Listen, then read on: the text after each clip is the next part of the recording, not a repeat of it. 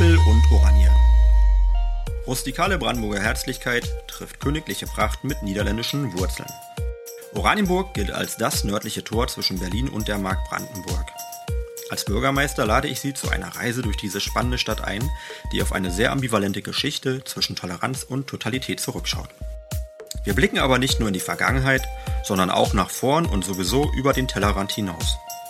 An dieser Stelle möchte ich Ihnen Persönlichkeiten vorstellen und mich mit Ihnen zu aktuellen Themen austauschen. Nehmen Sie sich etwas Zeit für auffällende Erkenntnisse, gute Gedanken, würzige Diskussion und mutige Ideen. Ich wünsche Ihnen viel Spaß beim Hören. Alle Tute. Ihr Alex Lesicke. Herzlich willkommen zu Appel und Oranje. Ich begrüße Sie zu einem guten Gespräch mit Ministerpräsident Dr. Dietmar Woidke. Dietmar Woidke ist seit über zehn Jahren Ministerpräsident von Brandenburg in seiner Vielfältigkeit, denn die Herausforderungen um Berlin im Zentrum unseres Bundeslandes sind völlig andere als am Rande. Trotz aller noch offenen Herausforderungen und trotz der Krisen der letzten Jahre mit Blick in den Rückspiegel darf man mit Selbstbewusstsein feststellen, dass Brandenburg sich seit der Wende sehr erfolgreich und insgesamt erfreulich entwickelt hat. Dietmar Woidke hat einen gewichtigen Anteil daran und er ist sehr vertraut mit Oranienburg. Nicht nur, weil er seinerzeit als zuständiger Minister entscheidenden Anteil am Erfolg der Landesgartenschau 2009 hatte, die man als Quantensprung in der Entwicklung der Stadt bezeichnen kann. Für mich gehört er zu den Persönlichkeiten unseres Landes. Danke, Dietmar Woidke. Ich freue mich auf unser Gespräch. Ja, hallo erstmal. Hallo. Normalerweise versuche ich immer am Anfang unseren Gast ein bisschen ähm, zu beruhigen und Sicherheit zu geben. In dem Fall muss ich auch sagen, wir sind heute hier in der Staatskanzlei. Heute ist der 6. Februar, wenn ich richtig. Für die Chronisten ist das immer ganz wichtig. Und äh, dieses Haus und äh, also ich sehe drei Fahnen im Hintergrund.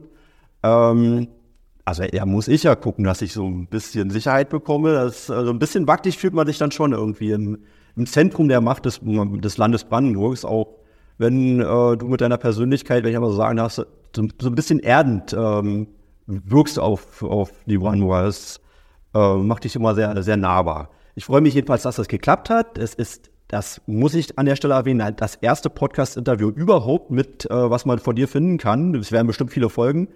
Aber ich bin sehr stolz, die Nummer eins, das waren wir. Und ähm, ich würde starten mit ein paar Eingangsfragen, die ich klassischerweise meinen Gästen stelle, bei dir ein bisschen in abgewandelter Form. Bist du bereit? Ich bin bereit. Fantastisch. Also, deine Wirkungsstätte in, nicht Oranienburg, in dem Fall sage ich mal Brandenburg.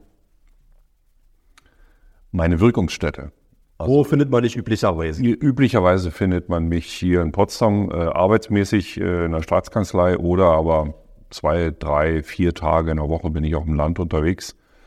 Und das Land ist ja ein großes Land. Das ähm, wurde ja in der Anmoderation schon klar gemacht.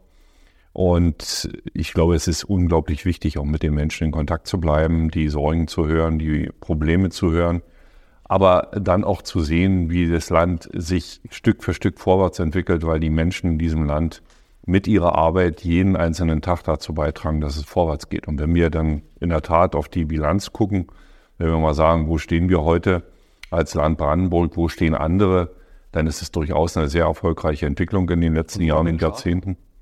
Und das hat ähm, sehr viel zuallererst mal mit den Menschen im Land zu tun. Und zweitens ist es dann auch so, dass ich glaube, die Regierungen der letzten Jahrzehnte ähm, können da schon stolz drauf sein, dass sie vieles richtig gemacht haben, vielleicht nicht alles. Das ist ja immer so. Äh, ich glaube, in der Politik macht man genauso Fehler wie jeder andere in seinem Leben. Aber im Großen und Ganzen, wenn wir heute die höchste Wirtschaftsdynamik in ganz Deutschland haben, dann hat es schon viele, viele Ursachen und wir sind mindestens auf einem guten Weg. Das kann ich also als Bürgermeister einer nicht ganz kleinen Stadt in Brand, wir sind relativ, ähm, ich muss dazu sagen, in Nordrhein-Westfalen werden wir auf knapp auf Platz 95 von der Größe. In Brandenburg sind wir immer in die fünftgrößte Stadt. Aber äh, deswegen haben wir schon irgendwie, also man kennt uns in Brandenburg und ich kann also für uns jedenfalls sagen, die letzten 30 Jahre waren nicht die schlechtesten des, äh, der Region. Und das sehe ich also auch für das ganze Bundesland. Und das sage ich auch deswegen so, so doll, weil Februar 2024, mal gucken, wo wir in einem Jahr stehen. Aber ähm, also die Stimmung spiegelt nicht gerade wieder, wo wir eigentlich äh, stehen. Also man kann da sich eigentlich auch mal auf die Schultern klopfen, gerade bei dem, was wir jetzt die letzten Jahre durchgestanden haben und auch mit, äh, mit Kraft durchgestanden haben. Und es ging auch aufwärts. Äh, und wenn man sich so aktuelle Umfragen anguckt, jetzt haben wir gerade noch eine neue Partei und die nächste neue Partei, die erwarten wir und ähm, bin ja, ein bisschen angespannt, ehrlich gesagt, was das angeht. Aber du, ich versuche jetzt durch die, durch die Eingangsfrage nochmal durchzukommen. Naja, ich, äh, also es ist schon traditionell und das ist ja, wir Brandenburger haben uns ja nie, waren ja nie die äh, Bussi-Bussi-Gesellschaft, die es vielleicht anderswo gibt. Wir waren noch nie die, die rausgegangen sind und sich auf die Schulter geklopft haben und das auch selbst gemacht haben und gesagt haben, wir sind die Größten, wir sind die Tollsten. Äh, wenn wir sehen, was entstanden ist, äh, dann haben wir schon jede Menge Grund äh, zu Stolz und Selbstbewusstsein. Das ist das Erste. Und das Zweite ist, uns sagt man ja nach, dass wir uns am liebsten nach innen freuen. Ich würde mich äh, freuen, wenn das auch mal ein bisschen stärker nach außen kommt, denn äh, wir werden nicht nur in Deutschland, sondern man kann ja auch sagen, europaweit beneidet um die Entwicklung, die wir hier im Land haben, wirtschaftlich, aus wirtschaftlicher Hinsicht. Und bei den vielen Problemen, die es da auch gibt, auch bei uns im Land gibt, äh, glaube ich, ist das mindestens ein Mutmacher und äh, dass wir hier auf dem Weg sind, der auch in Zukunft den Wohlstand in unserem Land sichert. Das ist ja das Wichtigste dabei. Die Wirtschaft ist ja kein Selbstzweck. Ich äh, bin ja nun äh, nicht Wirtschaftsfan, weil ich äh, gerne Fabrikschornsteine irgendwo sehe, sondern ich bin Wirtschaftsfan, weil ich weiß, dass damit die Perspektiven für die Menschen im Land verbunden werden, aber dass damit auch der Wohlstand in unserem Land verbunden wird. Und deswegen ist diese wirtschaftliche Entwicklung schon ein bisschen mehr als ein Mutmacher, sondern auch die Basis für die kommenden Jahre und Jahrzehnte. Ich habe mich gefragt, also wie sehr man so ein bisschen Probleme ansprechen äh, sollte. Also, weil es gerade, es fühlt sich so an, als ob wir nur umgeben sind von Problemen und äh, von Schwierigkeiten und von Katastrophen. Ich, ich äh, habe mir mal eine, eine, Liste gemacht mit äh, Themen, die man ansprechen könnte. Ich, ich mache die mal einmal ganz kurz äh, durch, auch wenn ich jetzt äh, äh, meinen Pfad ein bisschen verlasse. Presse in der Krise, Fake News, Shitstorm, asoziale Medien, Parteienkirche, Vereine sind in der Krise. Äh, Konventionen lösen sich aus. Wir hatten Corona, wir hatten Ukraine, jetzt Israel hat auch eine, der Nahe Osten brennt. Äh, der äh, also Klimawandel klingt ja so, als ob wir eigentlich gar keine Chance mehr hätten und so weiter. Inflation, äh, die Demokratie ist auch in der Krise. Also wir sind gerade in einer Phase, die so dermaßen äh, krisenfokussiert ist. Ähm, und ich will auch nicht das alles klein und, und schlecht reden, aber äh, ich finde, wir hatten, wir müssen da irgendwie was, was uns selber mal ein bisschen ähm, ja, ähm, am eigenen Schlawittchen äh, hochziehen und mal sehen, was wir hier auch gerade gesch geschafft haben. Also ich, man kann Sachen auch, auch einfach umdrehen. Die Corona-Krise, äh, wir sind doch gut durchgekommen. Und eigentlich entschuldigen sich alle dafür nur für die Einschränkungen, die wir gemacht haben. Eigentlich können wir doch mal sagen, das ist, wir haben es doch gut gemacht. Und ich kann mich erinnern, vor einem Jahr haben wir in der Ukraine-Krise überlegt, also wie wir die Energie absichern können. Es hat keiner gefroren. Und in diesem Jahr haben wir nicht mehr darüber geredet, über die Energiesicherheit des Landes, weil es war einfach wieder gewährleistet. Ähm, und trotzdem, ich gucke mir die Umfragen an und wundere mich, was ist los mit uns? Und ich kann es mir nicht so richtig gut erklären. Naja, äh, ich bin schon fest davon überzeugt, dass äh, es früher nicht besser war. Das ist ja die alte, äh, die alte Diskussion. Ach, früher war alles besser. Früher war für mich persönlich, ich bin jetzt über 60, bin äh, auch Opa geworden vor anderthalb Jahren und freue mich drüber wie, wie Bolle. Ähm, aber natürlich sagst du da in deiner Jugend, äh, hast du da super Erinnerungen und das war ja alles viel schöner. Da bist du äh, dahin gegangen und dahin gegangen und äh, das, das ist erstmal für jeden, äh, der älter wird, ganz klar. Auf der anderen Seite, wenn ich überlege, wo wir herkommen, wenn ich an die 90er Jahre denke, wenn ich an die wirtschaftliche Situation hier in Brandenburg denke, äh, erstmal ganz DDR lasse ich mal, da kommen wir vielleicht später noch drauf, aber wenn wir über Arbeitslosigkeitszahlen reden, in meiner Heimatstadt in Forst damals ähm, offiziell äh, 27, 28 Prozent, inoffiziell alle die dazugerechnet, die in ABM-Maßnahmen, in Qualifizierungsmaßnahmen, in sonst was waren, äh, hatten wir eine Arbeitslosigkeit von fast 40 Prozent. Und also jetzt, ich will damit nicht sagen, äh, dass äh, damals alles schlecht war, aber es war eben auch nicht alles gut. Und das Schlimmste war damals, und das hat ja bis heute eine Nachwirkung, dass junge Menschen unser Land verlassen mussten, um überhaupt eine Ausbildung aufnehmen zu können. Und deswegen ist diese, diese, diese Diskussion, die ich so manchmal höre, früher war alles besser, äh, da würde ich schon ein paar Fragezeichen hintermachen. Und wir haben in Brandenburg nichts geschenkt gekriegt. Und äh, wir mussten uns alles hart erarbeiten und das ist auch, was die Menschen hier im Land prägt. Und die Menschen erwarten in der Welt, und du hast ja, Alexander, die, die Krisenherde aufgezählt, in der Welt, die sich scheinbar immer schneller dreht. Dass äh, die internationalen Krisen, Ukraine, äh, Überfall Russlands auf die Ukraine oder äh, Israel, äh, der Krieg im, im Gazastreifen, erwarten die Menschen vor allen Dingen eines von der Politik und das ist, ähm, dass Politik sich darum kümmert, dass die Menschen ihre Sicherheit, Sicherheit für ihr eigenes persönliches Leben haben und empfinden können. Und das ist, glaube ich, wo wir momentan in Brandenburg eine gute Situation haben, dass wir wirklich als Regierung ähm, erstens eine hohe Verlässlichkeit haben. Das hängt auch mit natürlich der Lösung von Problemen hinter den Kulissen zusammen. Wir sind äh, drei Koalitionspartner. Wir haben die Grünen, wir haben die CDU und wir sind noch mit dabei, die SPD. Äh, und wir sind häufig unterschiedlicher Meinung in der Koalition. Aber wir lösen unsere Probleme, die lösen wir ähm, in Hinterzimmern und diskutieren so lange, bis wir eine gemeinsame Lösung für das Land haben und gehen dann raus. Und das ist der Unterschied. Unterscheidet euch dann von anderen Regierungen? Ja, die Bundesregierung hat ja äh, auch vieles richtig gemacht, auch in den letzten Jahren, muss man ganz ehrlich sagen. Und äh, wenn eine Regierung nur noch wahrgenommen wird über Streit, und das ist äh, in den letzten 12, 14 Monaten der, auf der Bundesebene der Fall, dann ist das schwierig, auch für die Demokratie, für die Wahrnahme von Demokratie insgesamt.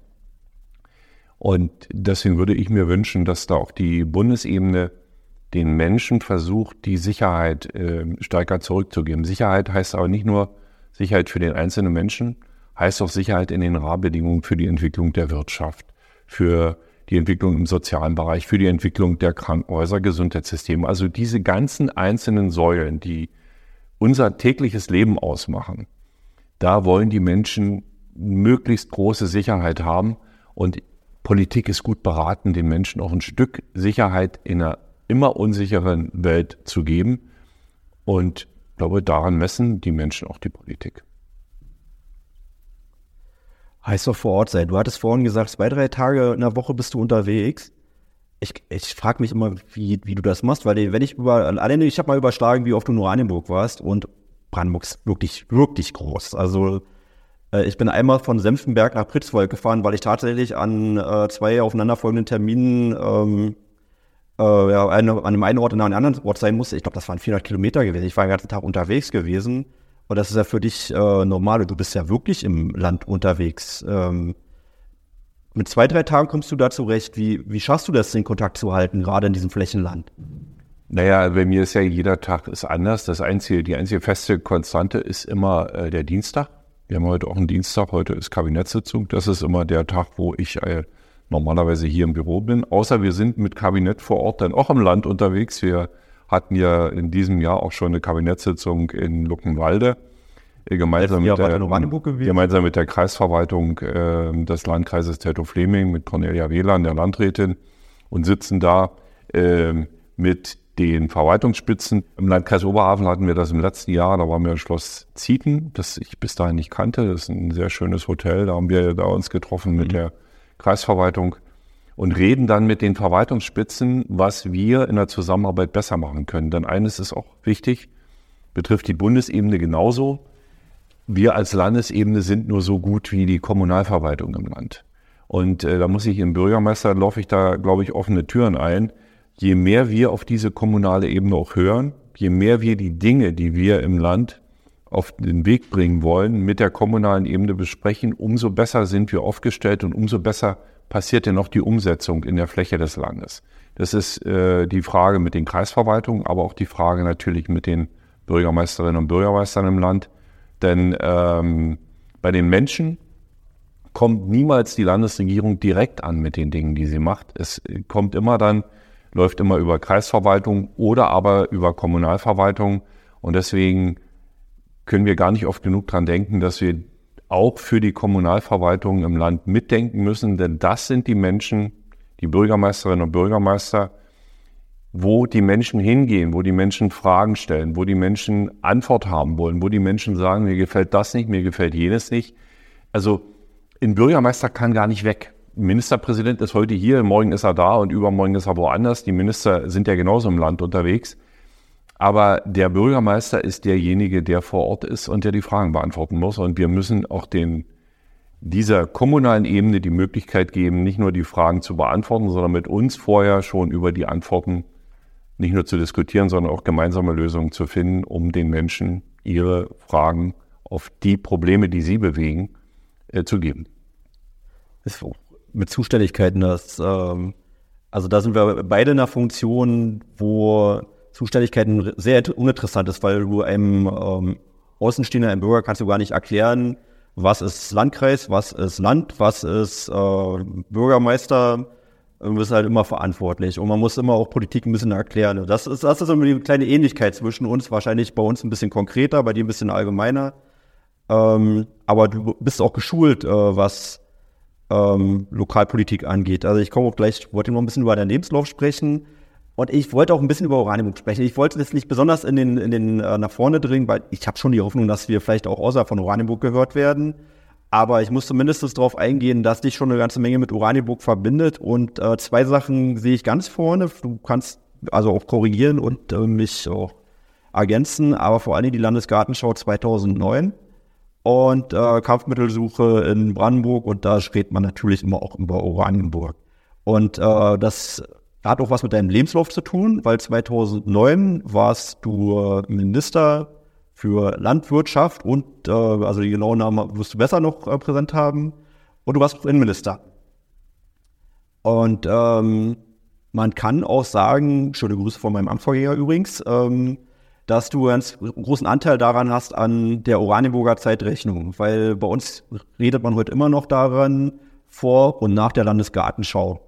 Das war ein Quantensprung in der Geschichte unserer Stadt, muss man einfach so klar festhalten. Davor haben die Oranienburger sich schon so ein bisschen eher geschämt irgendwie. Jedenfalls hat man sich vor sich hergetragen, woher man kam. Wir waren die Stadt mit fünf Kasernen und Industrieort, was damals eher nicht als Kompliment verstanden war. Und heute, äh, sag mal, wir bieten auch Lebensqualität und haben einen touristischen Anspruch und auch ein Selbstbewusstsein entwickelt. Und das hat auch ganz viel damit zu tun, was damals passiert ist. Kannst du uns ein bisschen noch äh, beschreiben, ähm, ja, vielleicht so deine Brille damals als Landwirtschaftsminister und wie du das Thema begleitet hast? Ja, aber vielleicht nochmal, ähm, es gibt noch eine dritte Säule.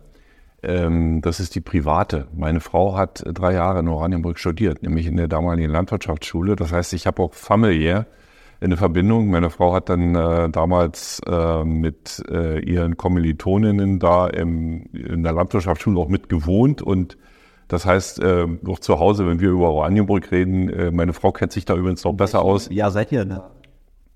Ungefähr. Äh, ich, das ähm, war Anfang Mitte, Mitte der 80er. Ähm, ich habe damals in Berlin studiert, Landwirtschaft, bin ja auch ausgebildeter Landwirt.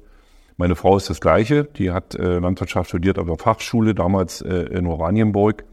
Und deswegen immer, wenn ich äh, auch Menschen treffe, die früher in der Fachschule gearbeitet haben oder aber ich bin im Polizeirevier, dann denke ich auch immer an meine Frau, weil meine Frau früher in der Landwirtschaftsschule, da ist ja heute die Polizei drin, äh, dass äh, wir da eine, schon eine gemeinsame Geschichte haben und deswegen war Oranienburg auch bei uns immer privat, ist äh, immer wieder auch ein Thema.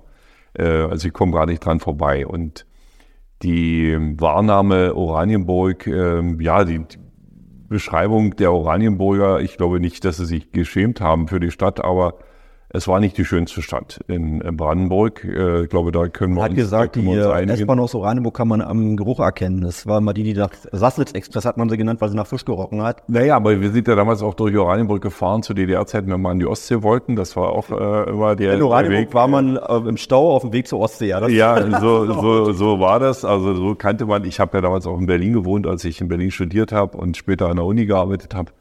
Und deswegen äh, da auch mit dem Trabant 601 äh, S Deluxe, ne, äh, dann hoch zur Ostsee ge, geeiert und äh, dann sind wir dann immer durch Oranienburg durchgefahren. Aber niemals hättest du gedacht, äh, ja, hm, was aus dieser Stadt geworden ist. Und jetzt jedes Mal, wenn ich heute da bin, dann gucke ich mir die Stadt an und sage, das ist unglaublich. Es ist wirklich unglaublich, was da entstanden ist. Und das hat natürlich was mit der Entscheidung äh, zu tun. Lager hat, glaube ich, dazu geführt 2009, dass sich nochmal alle auf diese Lager, also die Entscheidung ist ja schon vorher gefallen, 2009 war die Lager, aber dass sich alle auf diese Landesgartenschau fokussiert haben, dass Probleme, die ähm, schon lange da waren, Verkehrsführung in der Innenstadt, wie kann ich äh, den Schlosspark attraktiver machen, was kann ich noch machen, um Touristen in die Region zu holen, dass diese Dinge nochmal ganz gezielt angegangen sind vom äh, damaligen Bürgermeister der Stadt Oranienburg, Hansi Leseke,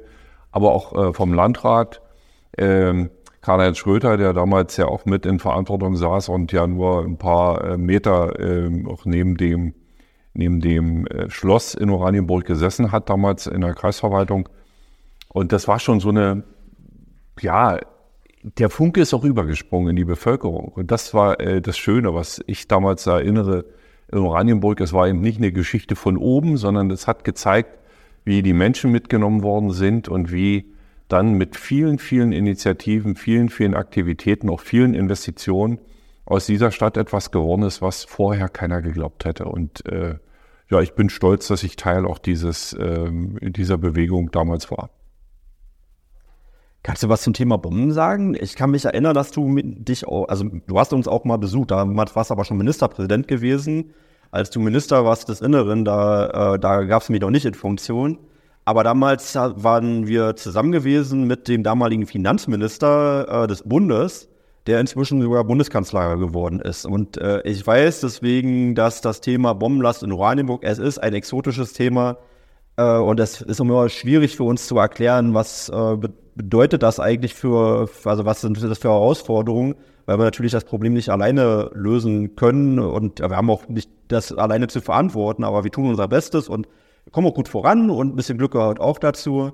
Aber ähm, es ist etwas, was auch immer so die Landesebene und die Bundesebene begleitet, obwohl natürlich die allerwenigsten damit überhaupt nur Berührungspunkte haben, weil äh, also man haben immer den Eindruck, wenn wir mit äh, anderen Bürgermeistern sprechen oder mit Leuten, die in der Bundespolitik berät, man belächelt das immer so ein bisschen, so die Oranienburger Bombenstimmung, haha. Ähm, aber das ist schon ein Thema, was, also unser Schicksalsproblem. Und ich glaube, da sind wir auch ein gutes Stückchen vorangekommen. Und ähm, das liegt auch daran, dass du nicht nur an dir und auch nicht nur an mir und äh, da haben viele angewirkt, aber ich, ich glaube, das hast du auch begleitet, auch gerade als Innenminister, ne? Also erstmal muss man sagen, es ist natürlich nach wie vor ein riesengroßes äh, ich, Problem ist eigentlich eine zu niedliche Umschreibung. Das ist nicht ein Problem, es ist eine klare Gefahr da, nach wie vor, für die Menschen in dieser Stadt. Weil diese Gefahr, äh, ich glaube, damals gab es ja das Gutachten zu meiner Zeit als Innenminister äh, von Professor Spürer, äh, wenn ich richtig erinnere, dann waren es damals so 280, 300 oder sogar über 300 Großbomben, die anhand der Aus Auswertung von Luftbildern ähm, in, im Stadtgebiet verortet worden sind. Und das muss man sich mal vorstellen. Das, das sind, sind theoretische ja, Zahlen. Ja, da reden wir, da reden wir, es sind theoretische Zahlen, aber es sind Zahlen, die zeigen, wie groß die Gefährdungssituation für die Bevölkerung ist. Und das ist erstmal das Erste, was wir da immer sagen müssen, es geht hier nicht um irgendwelche Hinterlassenschaften, wo wir mal sagen, na ja, da ist ein Gleis äh, abgerissen worden und das müsste mal neu gebaut werden oder hier fehlt ein Stück Straße, sondern hier geht es wirklich um Leib und Leben, hier geht es um die Gesundheit und die das äh, körperliche Unversehrtheit von Menschen. Und deswegen ist es eine andere Herausforderung als viele, viele andere Dinge, die wir jeden Tag diskutieren.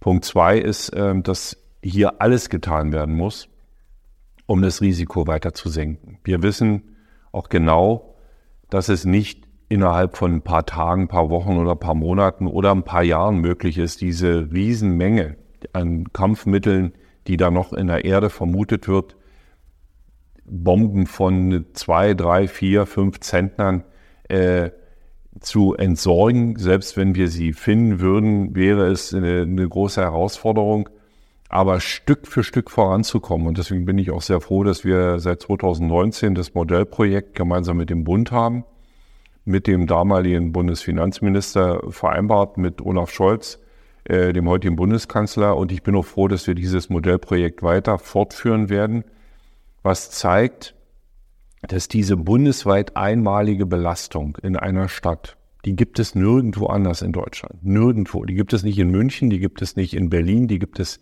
nirgendwo. So wie sie auf diesen äh, relativ kleinen Fläche in Oranienburg zu finden ist, ähm, dass wir auf diese bundesweit einmalige Belastung natürlich auch so reagieren, dass wir sagen, alles, was wir tun können, muss getan werden, um die Menschen zu schützen, um den Menschen die Sicherheit zu geben. Und da bin ich ohne Ende dankbar, dass da nicht nur der Bund und äh, das Land in den letzten Jahren die Hausaufgaben gut gemacht haben, sondern dass es auch der Stadtverwaltung immer gelungen ist, den äh, Teil dann gut zu organisieren, wenn Menschen, weil wiederum eine Bombe geborgen werden muss, aus evakuiert werden müssen, dass sie rausgebracht werden müssen, dass das Ganze immer gut gelaufen ist.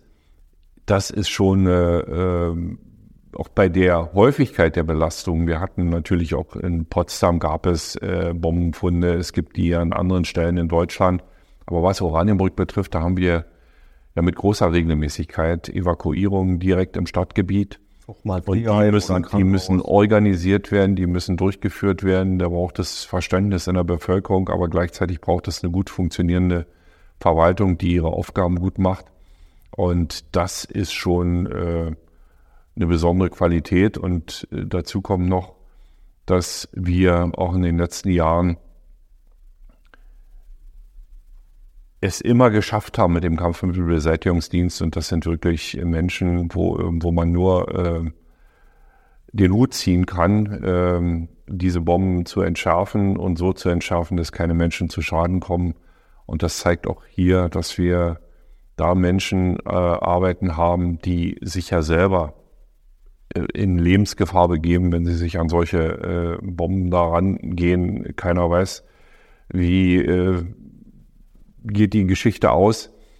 Aber sie haben so eine hohe Qualität und so eine hohe, so eine großen Fähigkeiten, dass es bisher gelungen ist, sowohl die Menschen in Oranienburg, aber auch äh, den Kampfhütte-Beseitigungsdienst äh, hier im Wesentlichen so gut durchzukommen, ähm, dass es keine größeren Schäden jedenfalls an äh, Leib und Leben gegeben hat.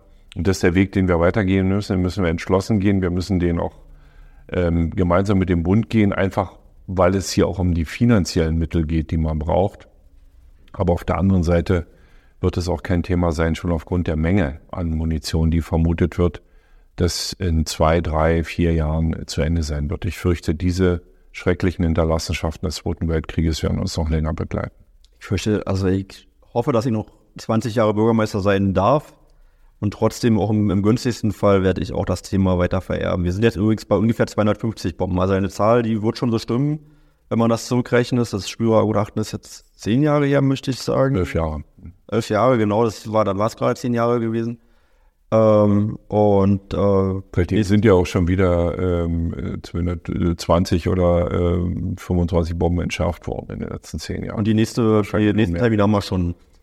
ja, aber wie gesagt, das wird ein Thema bleiben und ähm, das zeigt auch, dass ähm, militärische Auseinandersetzungen ähm, nicht nur ähm, in der Gegenwart, das, was wir sehen, ähm, große Auswirkungen haben, sondern dass sich die Auswirkungen dann auf viele Generationen erstrecken können, so wie wir es auch in Oranienburg derzeitig sehen. Und das sollte uns auch zu denken geben. Mir ist noch wichtig, um das Thema abzuschließen, äh, nochmal relativierend zu sagen, weil meine Aufgabe ist ja auch ein bisschen für die Stadt Werbung zu machen und äh, das ist jetzt nicht das günstigste Thema dafür und ich möchte auch gar niemand verschrecken. Ähm, das ist eine Erfolgsgeschichte insgesamt, aber das äh, es ist auch ein Risiko, was wir ernst nehmen und womit wir umgehen. Aber das Gefährlichste ist auch in Oranienburg der Straßenverkehr und äh, das damit ende ich immer gerne bei dem Thema. Also weil ich ja natürlich auch möchte, dass die äh, Menschen, die vielleicht auch heute hier aufmerksam werden, auf Oranienburg uns besuchen und es lohnt sich auf alle Fälle. Also dich hat jedenfalls nicht abgesteckt, nach Oranienburg zu kommen und äh, ich habe sogar mein Haus dort verstehen und äh, das, das habe ich auch nicht vor, umzuziehen. Und ähm, habe noch ein anderes Thema, was äh, auch jetzt, äh, etwas ist, was schwierig ist, ähm, um darüber zu sprechen, was man ähm, aber verbindet äh, beide in Oranienburg und das ist die äh, historische Verantwortung äh, wofür auch Oranienburg in besonderer Weise steht, wo wir uns auch immer wieder sehen in Oranienburg. Einerseits insbesondere das äh, KZ Sachsenhausen, Auf der anderen Seite sehen wir uns auch im Herbst äh, regelmäßig. Da geht es um den, naja, ähm, das gleiche Grundstück, aber die Zeit danach, nämlich äh, ab 45, da war ein, ein KWD-Lager, so sagt man, also äh, im Prinzip eine Art Konzentrationslager unter äh, der stalinistischen Herrschaft. Äh, es ist jetzt sehr, sehr ähm, grob äh, formuliert. Aber auch äh, das ist ein schwieriges Thema, was uns verbindet und was ich also auch sehen kann, was auch die, der Landesregierung auch wichtig ist, die Themen, die Geschichte einfach weiter zu erzählen und der auch eine Bedeutung zu geben. Ähm, du bist da in aller Regelmäßigkeit da oder mindestens ein äh, Minister, ähm, der uns da begleitet. Ähm, kannst dazu vielleicht noch zwei, drei äh, Worte sagen, wie du da Oranienburg erlebst und ähm, was das für für dich bedeutet dieser Abschnitt, vielleicht auch gerade mit der Perspektive, die wir jetzt haben, wo wir überlegen, ob die Demokratie vielleicht ein bisschen ja, mehr Selbstbewusstsein vertragen könnte? Also ich war das erste Mal in, in der damaligen Gedenkstätte KZ Sachsenhausen, ähm, in der heutigen Gedenkstätte Sachsenhausen zu DDR-Zeiten. Das war im Alter von 12, 13 Jahren, also muss so ähm, Anfang der 70er Jahre gewesen sein. Und ähm, seitdem kenne ich das. Das hatte natürlich damals eine völlig andere Ausrichtung, ähm, aber die Darstellung von Geschichte an einem authentischen Ort, an einem Ort, an dem Menschen das erleiden mussten, was sie dort erlitten haben, dieses diese Geschichte immer weiter zu erzählen. Dafür sind die Gedenkstätten und hier auch vor allen Dingen Sachsenhausen immens wichtig, um jungen Menschen äh, zu zeigen, was passiert denn, wenn die Demokratie und die Freiheit nicht mehr da sind. Was passiert, wenn Weltoffenheit ersetzt wird durch äh, Rassismus oder Rechtsextremismus? Und ich glaube, dass gerade da in jetzt wo wir in einer Zeit leben, wo es immer weniger Menschen gibt, die es noch selbst miterlebt haben, was damals passiert ist. Es immens wichtig ist, dass wir mit den Gedenkorten, die wir haben im Land Brandenburg, unter anderem auch mit der Gedenkstätte in Sachsenhausen, aber auch mit den vielen, vielen anderen Orten äh, noch intensiver arbeiten und versuchen, das auch an die kommenden Generationen, dieses Wissen einfach weiterzugeben und äh, zu sagen, was damals passiert ist, darf sich niemals wiederholen. Und das ist auch dann der Punkt, wo ich heute die Verbindung sehe zu den vielen Demonstrationen, die wir ja auch in Oranienburg hatten schon oder an vielen, vielen anderen Stellen, auch in Brandenburg in den letzten Wochen äh, mit vielen tausend Menschen, die auf die Straße gegangen sind, dass hier es nicht Demonstrationen gegen jemand gewesen sind. Es wird ja immer gesagt, naja, also die demonstrieren dagegen eine bestimmte Partei. Ich habe die Demonstration anders wahrgenommen. Ich habe sie als Demonstration für Weltoffenheit, Demonstration für Toleranz, für Freiheit und Demokratie wahrgenommen. Und äh, wenn da Menschen unterschiedlichster Couleur stehen, da steht äh, der evangelisch Gläubige neben dem Katholiken und daneben steht der Atheist. Und wenn äh, dann der Veganer steht neben dem Bratwurstfan sozusagen oder äh, jemand, der sagt, äh, ich finde die Energiewende doof, steht neben jemand, der sagt, Energiewende muss jetzt ganz schnell kommen. Wir brauchen nur noch erneuerbare Energie.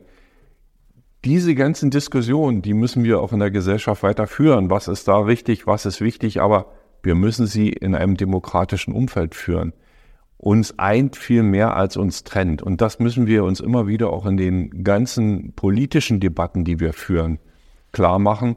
Wichtig ist der Respekt dem Gegenüber. Wichtig ist die Meinung zu akzeptieren, so komisch sie uns vielleicht auch manchmal vorkommt. Aber wichtig ist am Ende in der Gesellschaft auch gemeinsam Lösungen zu finden, Kompromisse zu finden und äh, immer wieder auch für die Grundwerte einzutreten, für die wir alle stehen. Und ich glaube, gerade vor dem Hintergrund des 8. Mai, 8. Mai im Jahr 2024 ist ein besonderes Datum, weil an diesem 8. Mai wird unser Grundgesetz 75 Jahre alt. Und die Werte, für die wir stehen, sind in diesem Grundgesetz verankert. Und das Grundgesetz ist geschrieben 1949, am 8. Mai, äh, ist es in Kraft getreten. Ähm, in den Trümmern, das, in denen damals Deutschland lag, den nicht nur den Trümmern an Gebäudetrümmern, sondern auch an den moralischen Trümmern, in der, den geistigen Trümmern, die der Nationalsozialismus hinterlassen hatte. Und gerade wenn wir heute sehen, dass äh, da wieder irgendwelche Leute zusammensitzen und da äh, auch Rechtsextremisten immer dreister auftreten und auch gar kein Hehl mehr draus machen wollen, dass sie äh, die freiheitliche Demokratie abschaffen wollen, dann ist es wichtig zu sagen, dass Deutschland, die Entwicklung Deutschlands in den letzten 75 Jahren auch deshalb eine sehr erfolgreiche war, wirtschaftlich, sozial und politisch stabil, weil wir diese Grundwerte immer hochgehalten haben und diese Grundwerte müssen wir weiter schützen, wir müssen sie verteidigen. Und ähm, was nicht heißt, dass wir nicht politische Auseinandersetzungen miteinander führen müssen, aber ich glaube, dass es in der heutigen Zeit besonders wichtig ist, immer wieder äh, auch darauf zu verweisen, dass auch die Zukunft dieses Landes nur dann eine gute sein kann. Deutschland, auch Brandenburg, wenn wir auf der Basis dieser Grundwerte unser Land weiterentwickeln. Ich muss sagen, also gerade die letzten Wochen fand ich als sehr ermutigend dann in, in der Hinsicht. Also, weil das waren ja wirklich große Demonstrationen gewesen. Und wie du richtig sagst, also endlich mal für, nicht dagegen und endlich mal was Verbindendes. Also ich habe auch den Eindruck, wir, also die Demokratie heißt Diskurs, heißt Auseinandersetzung und das heißt, dass man sich auf Probleme fokussiert aber dass äh, wir, man dabei übersieht, was uns alles vereint, äh, was wir alles äh, geschaffen haben, was man einfach so hinnimmt als selbstverständlich. Äh, das musste uns auch vielleicht mal wieder klar gemacht werden oder müssen wir uns einfach selber mal wieder klar machen. Und wenn ich mich erinnere, ich bin geprägt, politisch geprägt, Jahrgang 79, ich bin ähm, also nach der Wende ähm, ja, äh, habe ich so meine politische Prägungsphase erlebt und damals war also auch die Demokratie gefährdet, jedenfalls in meiner jugendlichen Wahrnehmung. Äh, war die Zeit äh, der Springerstiefel und No-Go-Area und ähm, in Sachsenhausen, wo wir gerade sprachen, da, da hat die jüdische äh, Baracke äh, ist, äh, gab es einen Brandanschlag und äh, Rostock-Lichtenhagen, das war die Zeit, als ich ähm, überlegt habe, ich möchte jetzt auch politisch aktiv werden. Ich glaube, es ist aber zu allen Zeiten, dass die Demokratie immer eine, eine Breitseite ähm, also auch schon was in ihrem Prinzip anbietet ähm, und ähm, deswegen auch verletzlich ist für, äh, wir mal, äh, diktatorische ähm, Bestrebungen. Aber am Ende ähm, hoffe ich auch einmal mehr auf die äh, Ver Vernunft der breiten Bevölkerung. Und ich, ich kann sie jetzt gerade auch wieder deutlicher sehen. Und das gibt mir, gibt mir dann auch, auch Mut. Und ja, ich bin, äh, ich bin sehr froh, dass die schweigende Mehrheit immer stärker auch eine laute Mehrheit wird. Mhm. Denn äh, es ist eine Mehrheit von Menschen, die äh, da sagen, äh, wir wollen sowas nicht und wir wollen das schon gar nicht. Und es gibt auch viele Menschen, die sagen, Mensch, in der Politik, das gefällt mir nicht oder jenes gefällt mir nicht. Aber es gibt auch im demokratischen Spektrum so viele Parteien, äh, die man da wählen kann, wo man sich jemand aussuchen kann, der sagt, Mensch, dem vertraue ich und äh, der trägt es weiter, wenn er denn gewählt wird, ähm, anstatt zu sagen, äh, ich äh, lehne jetzt sozusagen die gesamte demokratische Verfasstheit ab und äh, hoffe dann irgendwann in, da kommt, was soll da kommen? Ich habe Diktatur, ich habe Diktatur erlebt, ich habe in der DDR gelebt mit 18 Jahren. 79, 1980 wurde ich zur Armee einberufen. Ähm, das war ähm, anderthalb Jahre Grundwehrdienst. Also ähm, ich glaube nicht, dass sich da wirklich jemand äh, danach zurücksehnt äh, und schon gar nicht, äh, wir haben ja vorhin gesprochen über die Trümmer, die äh, der Nationalsozialismus in Deutschland hinterlassen hat, über das schwere Erbe, über die schwierige Zeit überhaupt Deutschland wieder Ansehen international zu verschaffen, nach dem, was damals Deutsche unter der Führung der Nationalsozialisten angerichtet haben. Und das ist ähm, in Sachsenhausen spürbar, das ist aber auch an anderen Stellen spürbar. Und ähm, dieses Gedenken macht ja, hat ja den einzigen Sinn, wirklich für die Zukunft daraus zu lernen, der Menschen zu gedenken, die gelitten haben, aber gleichzeitig daraus die richtigen Lehren für die Zukunft zu ziehen. Mich würde mal interessieren, was hat dich politisch geprägt? Also ich habe äh, nachgeschlagen, also Forst weiß man über dich, aber Naundorf, ich habe mal gegoogelt, das ist ja unmittelbar an der polnischen Grenze. Und äh, war es sicher auch schon seit deiner Kindheit, doch, ja, wenn ich, ich rechne richtig. Ähm, ich Die Kontinentalverschiebung hat das noch nicht erfasst. Nee, und äh, ich, ich vermute, dass du als äh, junger Mensch noch nicht gesehen hast, dass du irgendwann mal Ministerpräsident des Landes Brandenburgs gibt, was ja sowieso damals noch nicht gab. Ähm, was, was hat dich Nee, das Berufsbild gab es damals nicht. Das ist richtig äh, auch nicht. Die Fantasie war es wahrscheinlich nicht mal, oder? Nee, ich bin ähm, in einem behüteten Elternhaus groß geworden auf einem kleinen Bauernhof. Ähm, kleiner Bauernhof heißt, ähm, die Älteren werden das wissen, LPG Typ 1. Also wir waren in der LPG, aber jeder hat seine, seine Sachen zu Hause gemacht. Wir hatten also zu Hause irgendwo 10 bis 14 Milchkühe stehen. Wir hatten äh, 10, 15 Schweinchen zu Hause. Wir hatten Enten, Gänse, 100 Hühner äh, und, und Katzen, Hund und alles, was dazugehört. Zwei Pferde. Also einen richtig funktionierenden äh, kleinen Bauernhof. Ähm, in Naundorf war das nicht die Seltenheit, da war das fast bei allen so, aber wir waren ja nicht so viele, wir waren so 100 Einwohner damals. Ich glaube, jetzt ist, die Zahl hat sich nicht so dramatisch geändert in den letzten Jahren. Aber so ein kleines Dorf prägt einen fürs ganze Leben und ähm, nicht nur mein Elternhaus hat mich geprägt, sondern auch das Dorf hat mich geprägt, weil wenn Kinder in so einem Dorf spielen, äh, das ganze Dorf erzieht ein Kind. Ne? Also du, da guckt jeder hin und äh, was macht der Bengel da schon wieder für Unfug? Und ähm, also jeder, jeder äh, hat da ein Auge drauf und es gab noch keine Tracker in Smartphones? Nee, keine Tracker, die brauchte man noch nicht. Ja, Tracker gab es schon, aber die standen bei der LPG. ähm, aber nee, Spaß beiseite, das äh, hat mich schon mitgeprägt. Und dann hat mich ein zweiter Punkt geprägt, der für mich auch ganz normal war. Damals auf dem Dorf war das äh, wie Schule, war Christenlehre. Also ich bin auch von Kindesbeinen an äh, evangelisch erzogen worden.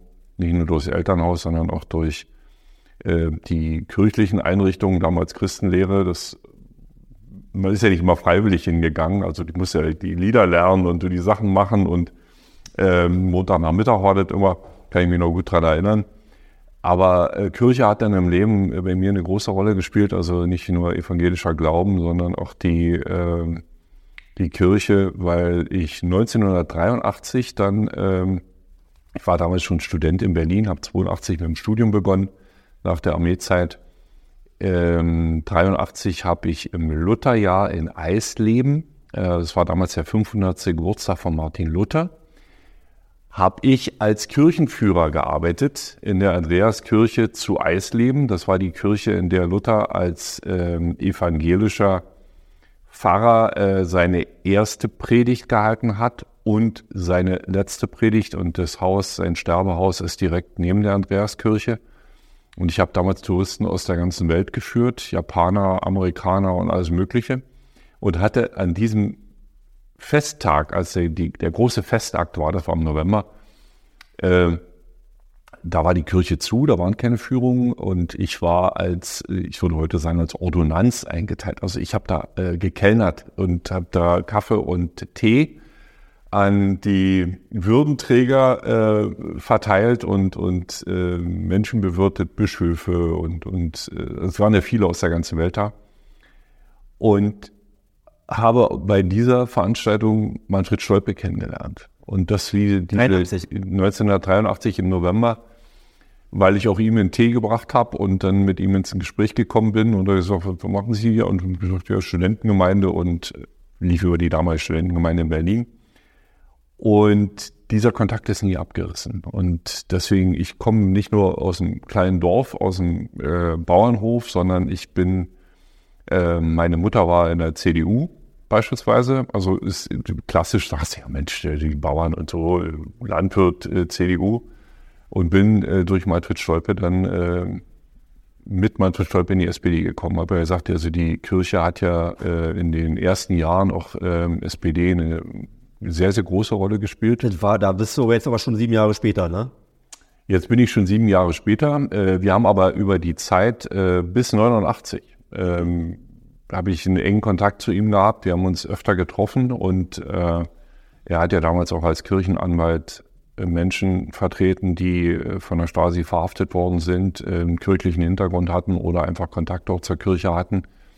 Und es war so eine Art äh, Schutzschirm, den wir damals auch hatten, denn äh, es war schon so, wenn wir uns in Berlin getroffen haben, dann stand die Stasi vor der Tür. Also war nicht so sehr, dass die jetzt dich verhaften wollten, aber es war einfach diese Drohgebärde, wir wissen, wer ihr seid, wir wissen, wo ihr seid, so diese, also da stand ein, ein Mann, das war gegenüber von der Ackerhalle in Berlin, in der, in der in Berlinstraße stand ein Mann da vor der Tür und dann denkst du, naja, einen guten Mann mit, einer, mit einem Beutel mit einer leeren Milchflasche drin, äh, so was steht ja manchmal, da hatten die Frau da geparkt und die geht schnell einkaufen, irgendwas, keine Ahnung.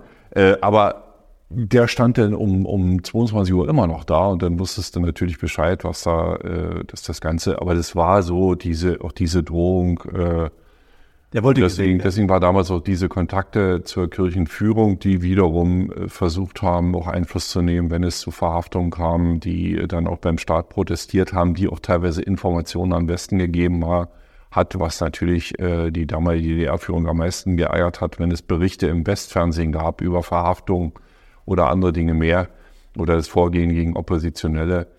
Äh, deswegen hat Manfred Stolpe damals schon in meinem Leben eine riesengroße Rolle gespielt und wegen Manfred Stolpe, aber auch wegen Helmut Schmidt bin ich damals in die SPD eingetreten, aus voller Überzeugung. Er hat mich übrigens ein bisschen an die Geschichten, die mein Papa so erzählt hat. Also der kam aus einem nicht sehr christlich geprägten Elternhaus, äh, hat aber dann während seines Studiums ähm, ganz eng Kontakt im Prenzlauer Berg ähm, zu äh, Theologen gehabt und zwar auch so eher, äh, weil es eine politische na, Funktion kann man nicht sagen, aber äh, die, die Kirche war auch so ein Raum für Leute, die jetzt, äh, sagen wir, der DDR skeptisch äh, gegenüberstanden. So hat er es mir sinngemäß beschrieben. So ein bisschen erinnert mich deine Geschichte daran. Und äh, also du scheinst auch in der Zeit auch schon, sagen wir mal, mindestens politisches Bewusstsein entwickelt zu haben. Die Kirche war ja, die Kirche war ein Schutzraum. Also ähm, es war ja so, dass ähm, es in damals der Preis war, den die DDR bezahlt hat ähm, für die Gründung der evangelischen Kirche in der DDR. Vorher war es ja EKD, Evangelische Kirche in Deutschland, aber diese Abtrennung dann in der DDR, die war ja ähm, nicht unumstritten, auch nicht in der, in der evangelischen Kirche der DDR. Ich war damals noch nicht dabei, das war ja in, in, schon in den 50er Jahren, also als das passierte. Aber das hatte zur Folge, dass damals die Verfolgung, die offene Verfolgung von Christen vor allen Dingen auch christlichen Jugendlichen in Schulen und äh, äh, oft gehört hat, also zumindest die massive Verfolgung. Was nach wie vor stattgefunden hat, war natürlich eine Schlechterstellung teilweise und Benachteiligung. Das äh, war nach wie vor in der Tagesordnung, aber die, diese großen äh, Vorgänge da, äh, also junge Gemeinde äh, da komplett zu verhaften und anderes mehr zu machen, das äh, war zu Ende. Und der Preis war, dass damals alles, was mit Kirche zu tun hatte, kirchliche Räume für den Staat tabu waren. Und deswegen war ja ähm, in den 80er Jahren hat sich immer mehr rauskristallisiert, dass diese Räume genutzt worden sind, nicht nur von Evangelien beispielsweise oder Katholiken, sondern dass diese Räume auch genutzt worden sind von vielen, von Musikern, von äh, Intellektuellen, von allen möglichen anderen, die in diese Räume gegangen sind, in Kirchen gegangen sind, Konzerte gehalten haben. Ich denke hier an ähm, beispielsweise Stefan, äh, Stefan Kraftschick und äh, Freier Klier, die in Kirchen aufgetreten sind, aber auch viele andere, die einfach gar keine anderen Auftrittsmöglichkeiten mehr hatten als Künstler, weil sie de facto in der DDR verboten waren. Und auch da wurden ja diese kirchlichen Räume genutzt. Und ähm, ja, und da komme ich her. Ich wurde in einer evangelischen Kirche in der damals Studentengemeinde politisiert, ja.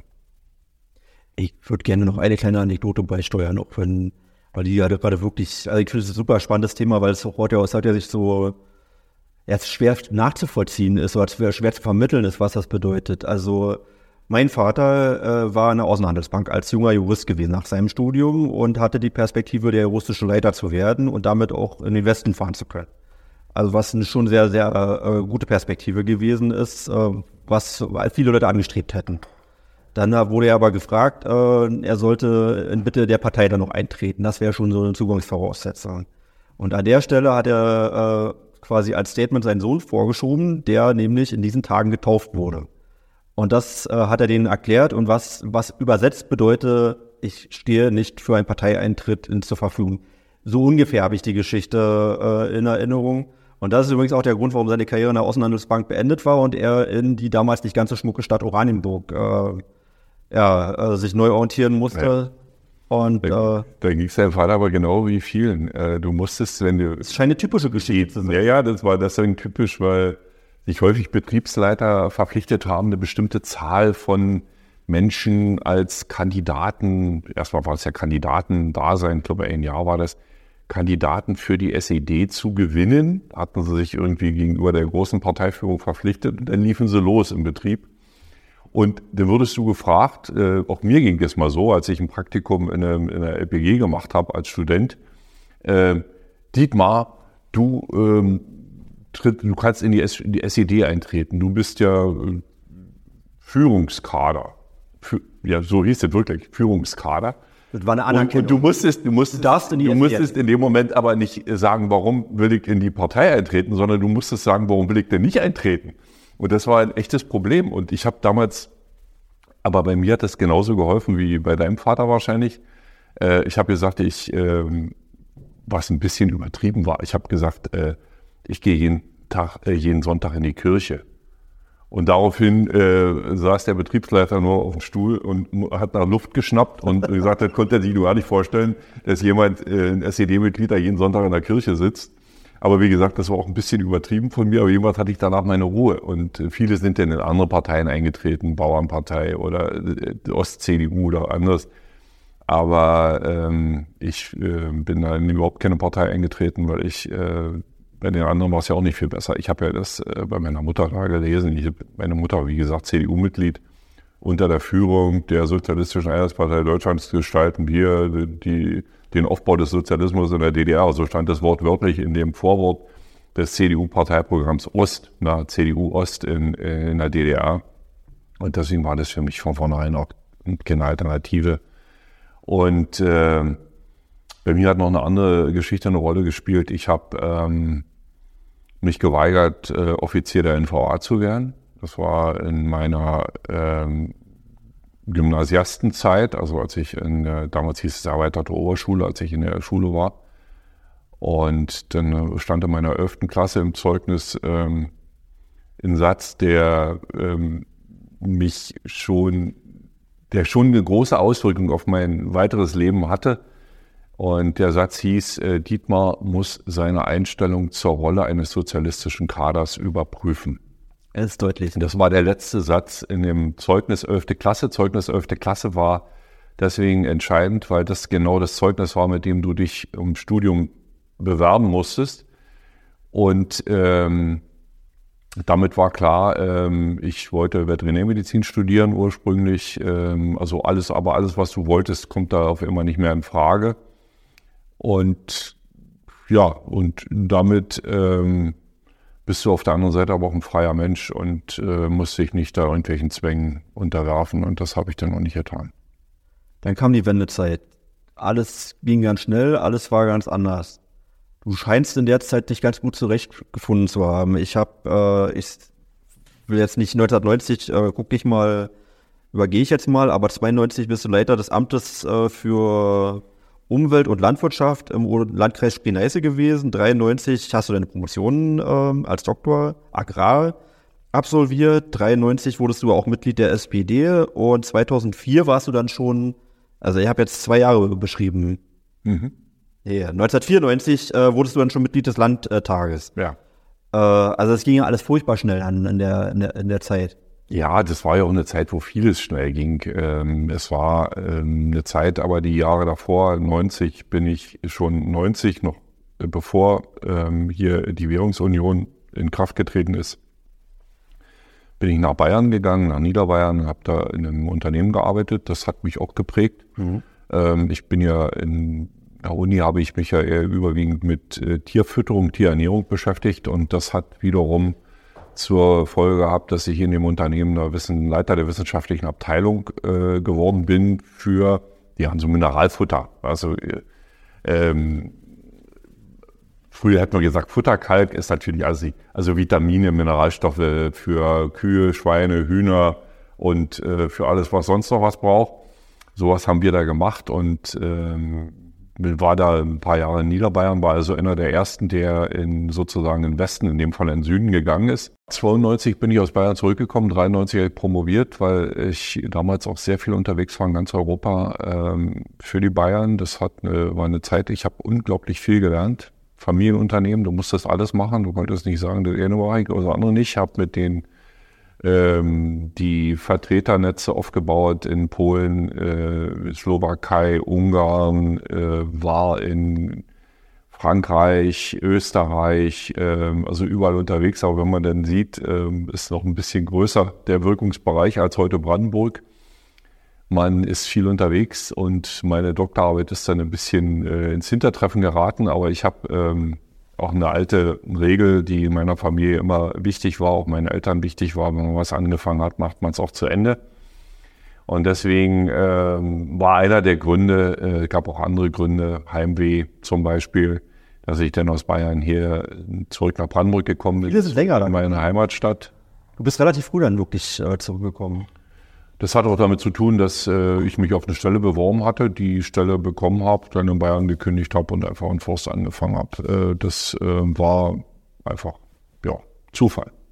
Und konnte dann auch relativ schnell meine Doktorarbeit äh, zu Ende bringen. Übrigens interessanterweise, wenn man heute über Doktorarbeiten redet und Politiker, die mal einen Doktor gemacht haben, also ich habe ja vor der Politik gemacht, da war ich noch längst nicht in der Politik, äh, dann ist äh, eines ist mal interessant. Ich habe damals äh, die Verteidigung ähm, ist völlig anders als heute äh, Verteidigung stattfinden. Also es war damals in Berlin, in Berlinstraße 42. Das ist äh, neben der Naturkundemuseum.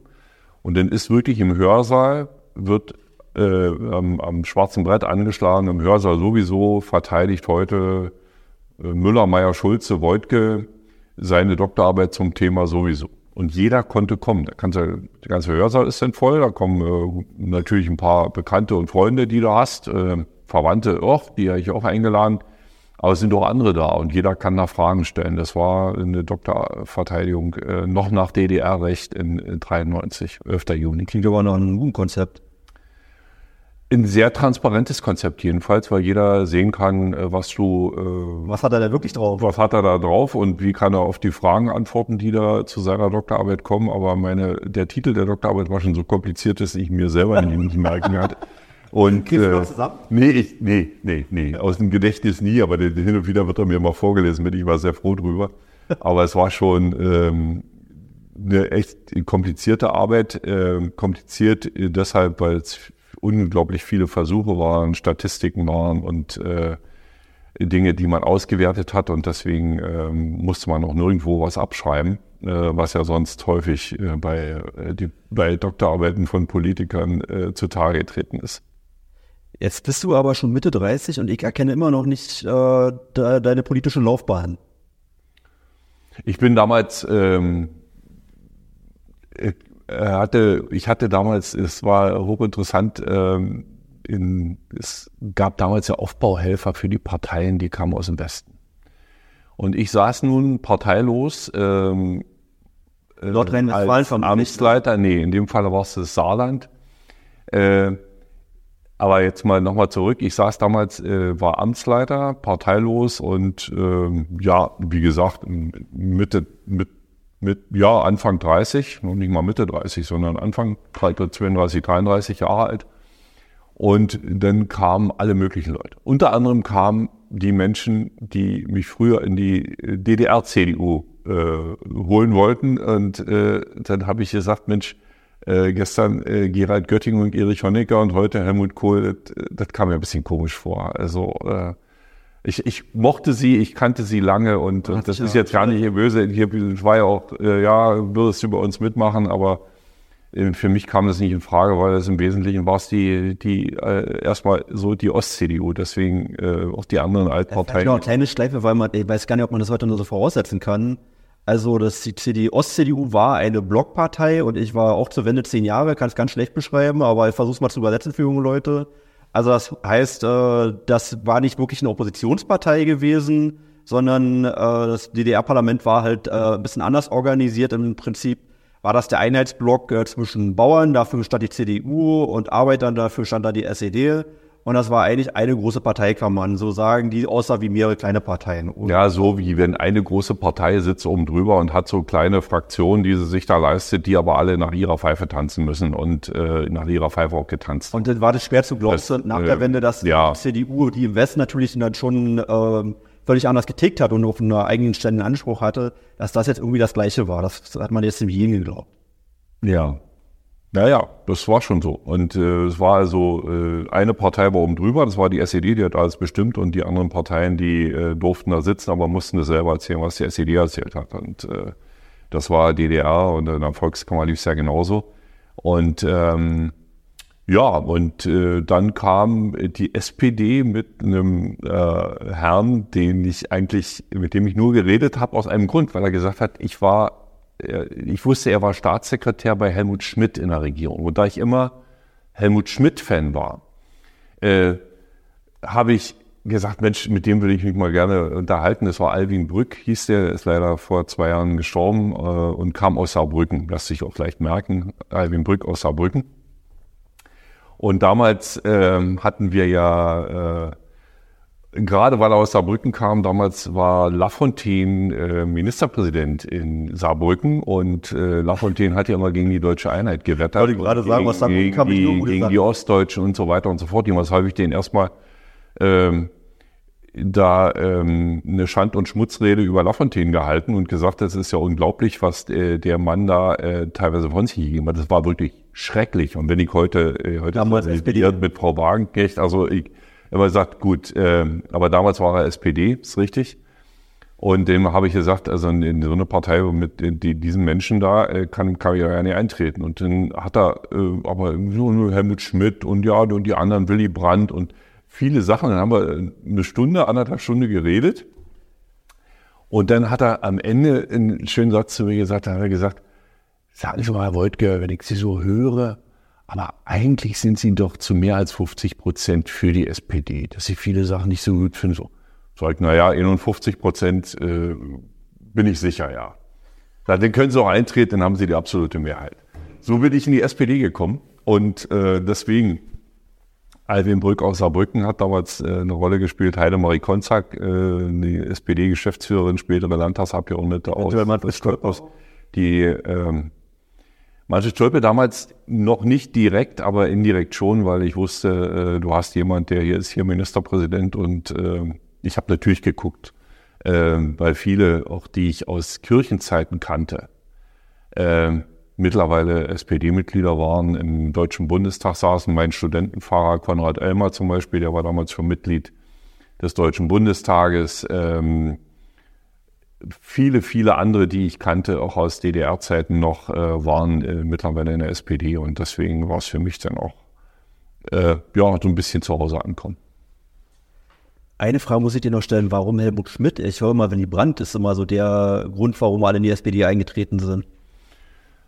Äh, Für mich war Helmut Schmidt äh, ein Bundeskanzler, der das Land in äußerst schwierigen Zeiten, wir müssen ja an den, äh, die ganzen Dinge, die damals passiert sind, äh, mit äh, der RAF und, und äh, Terror ähm, sehr, sehr gut und verlässlich geführt hat, der dafür stand, wofür wir heute auch äh, stehen müssen. Starker Staat, starker, durchsetzungsfähiger Staat, ein Staat, der Regeln durchsetzt, ein Staat, der auch, aber auch den Menschen Sicherheit gibt. Das ist, was ich mit Helmut Schmidt verbinde. Und deswegen war Helmut Schmidt für immer, für mich immer ein Vorbild und äh, in meinen Büroräumen äh, in sowohl bei der SPD als auch hier im Landtag hängt äh, ein Bild von Helmut Schmidt und das ist schon jemand, der für mich immer ein großes Vorbild war. Ein genauso großes Vorbild war Manfred Stolpe. Und mit Manfred Stolpe hatte ich natürlich die Ehre und äh, auch das große Vergnügen, immer wieder mal reden zu können, bis äh, er leider Ähm, Anfang, äh, Ende 2000 19 ähm, gestorben ist. Aber ähm, es äh, war ein großer Brand, er war ein großer Brandenburger, er war jemand, äh, der mir auch unglaublich viel Halt und Kraft gegeben hat. Ist übrigens mal bei den Vorbereitungen bewusst geworden, es gibt drei Ministerpräsidenten des Landes Brandenburgs, äh, alle SPD und alle ungefähr gleich lange inzwischen. Also für mich warst du immer so der junge äh, Ministerpräsident, aber du hast inzwischen auch schon über zehn Jahre geschafft. Also du ziehst jetzt, glaube ich, demnächst an Manfred Stolpe, Quatsch, an äh, Matthias Plastik vorbei. Und dann fehlt aber auch nicht mehr viel zu Manfred Stolpe.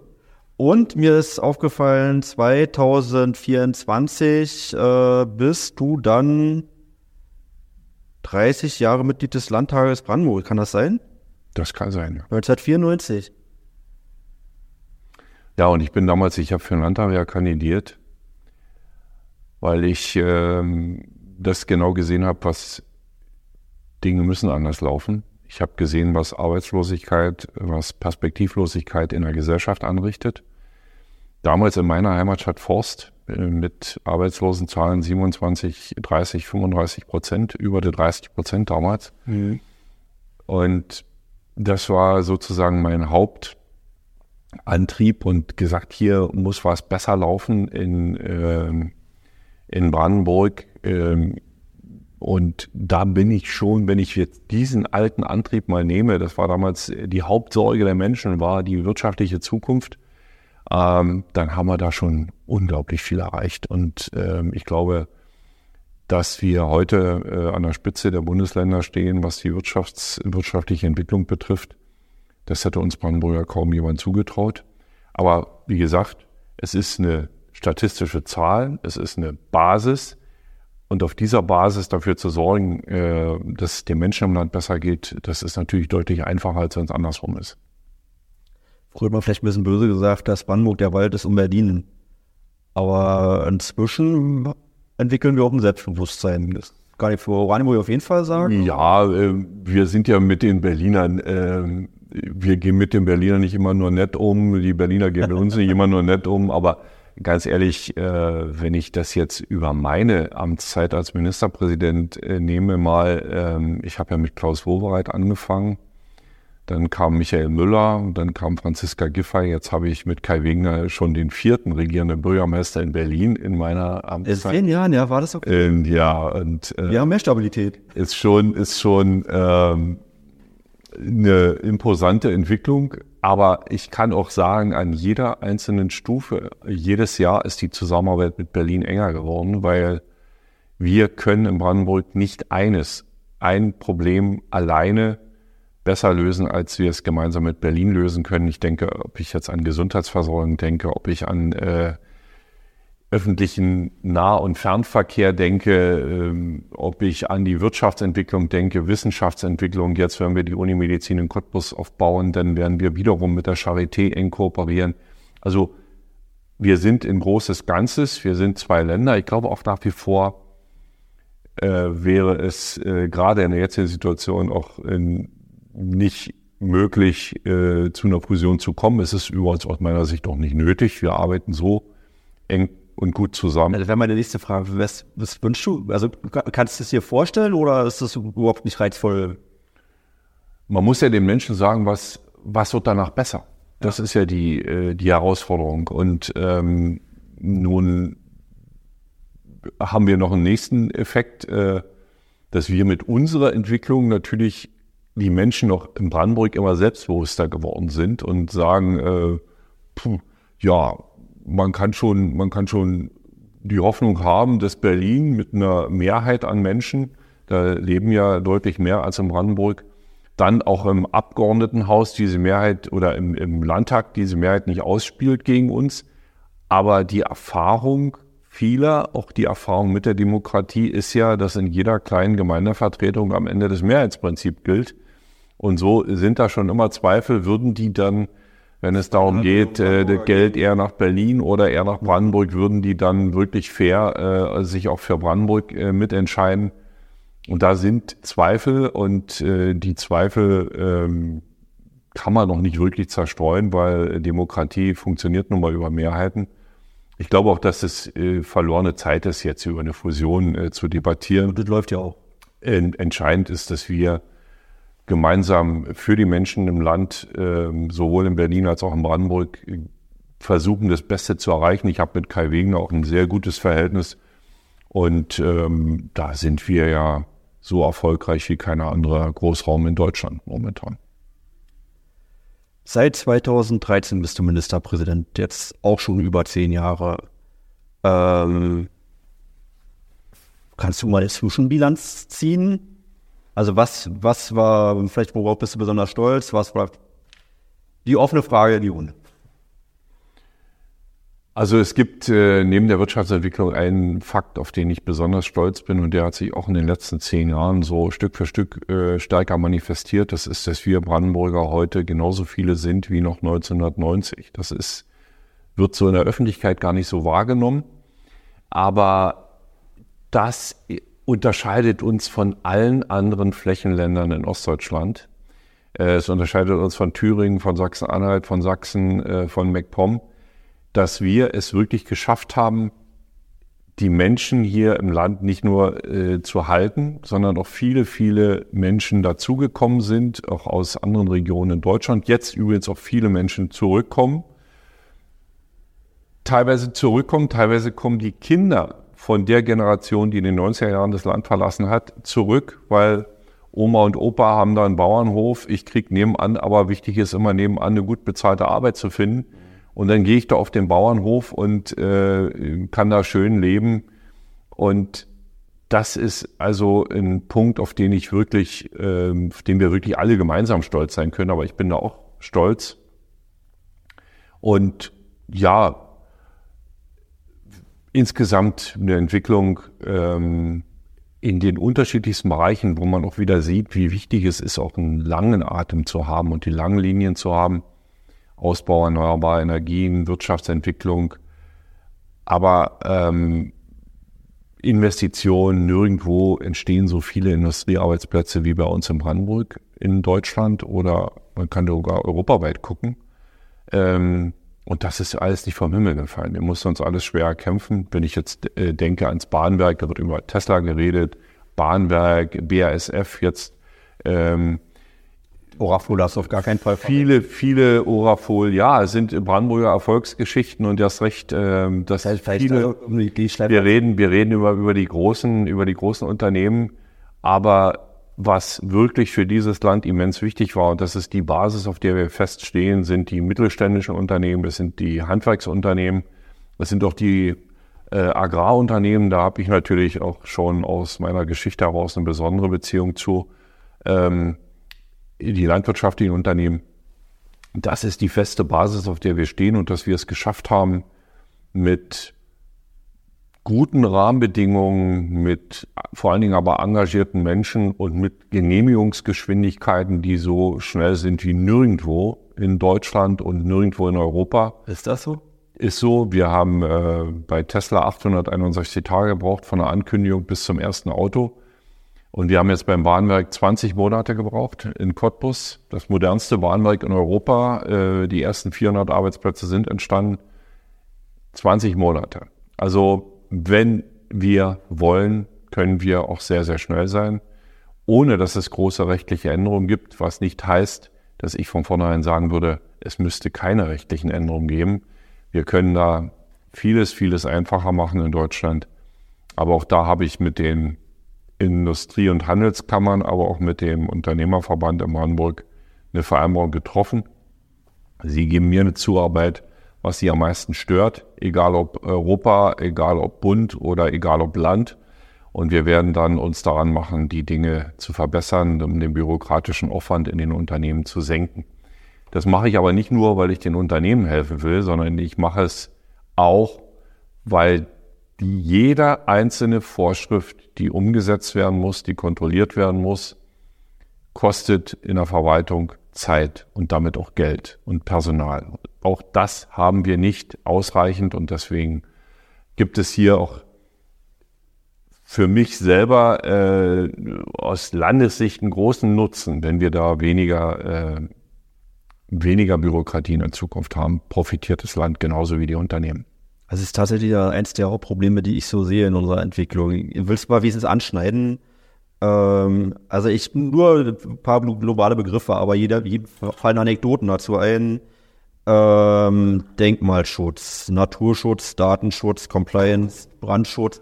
Das sind äh, alles Sachen, wo jeder weiß, ähm, also was kann man dagegen haben. Natürlich möchte man es besonders korrekt haben, aber wir haben schon eine Neigung, ich meine jetzt nicht Brandenburg, das ist ein deutsches Problem, und ich nehme da auch eine Entwicklung, die äh, war, die äh, mir Sorge bereitet. Also wir haben eine Neigung dazu, Sachen zu überbürokratisieren oder zu überregeln oder uns selber, ähm, weiß ich nicht, zu, äh, ich spreche von kommunaler Selbstverwaltung, aber ähm, ja, wir haben aber auch eine Neigung in Deutschland. Ich will jetzt nicht eine Lanze brechen für äh, die Bürokratie, aber ich will mal ähm, der Hintergrund vieler dieser Regelungen äh, sind ja Dinge, die irgendwo passieren. Wir wollen möglichst ausschließen, dass sich Dinge wiederholen. Wenn irgendwo in einem Industriebetrieb oder in einem Betrieb brennt es, so, dann wird das Ganze ausgewertet, es werden Schlussfolgerungen gezogen, die ganze Gesellschaft fragt sie, was macht ihr da? Wie konnte das denn passieren? Jetzt müsst ihr doch als Politik da endlich was dagegen tun, dass sowas nie wieder passieren kann. So, und das, was macht Politik dann? Ja, wir werden eine Regelung erlassen, so wie sowieso. So, dann ist die Zeitung zufrieden, die Öffentlichkeit ist zufrieden, die machen was, damit sowas nie wieder passiert. Und so kommt es aber dann Stück für Stück für Stück. Und es gibt viele andere Dinge, Berichtspflichten und andere Sachen, die da mit eine Rolle spielen. Aber es wird nicht anders gehen, wenn wir wollen, dass Regeln gelten wenn wir wollen, dass die Menschen sicher und gut in diesem Land leben und arbeiten können, wird es auch dazu kommen müssen, dass diese Regeln und deren Umsetzung kontrolliert werden. Ich glaube, das muss man auch ganz klar sagen.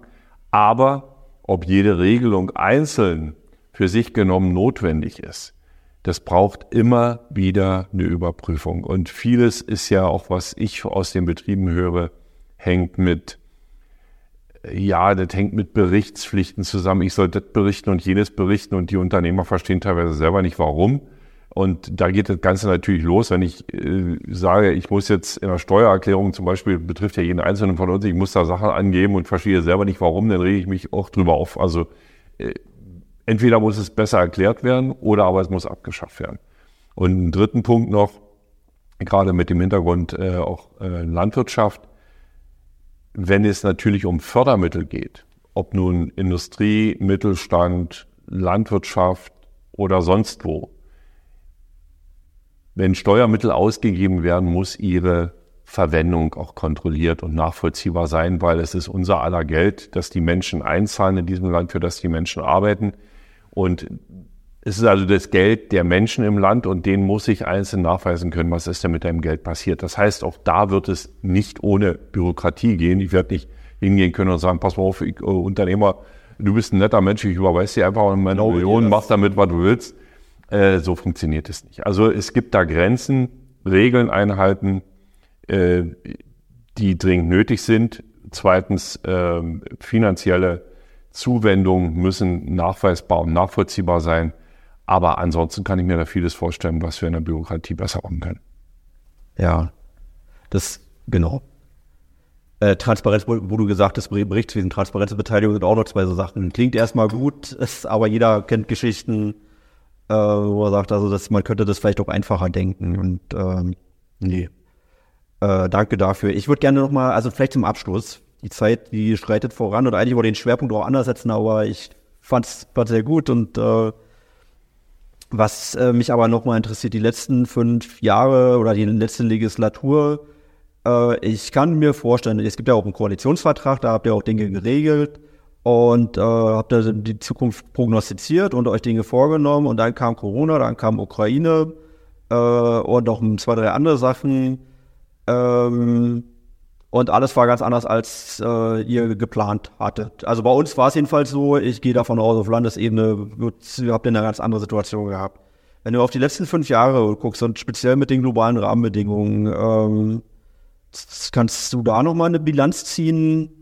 Bist du zufrieden oder äh, enttäuscht oder?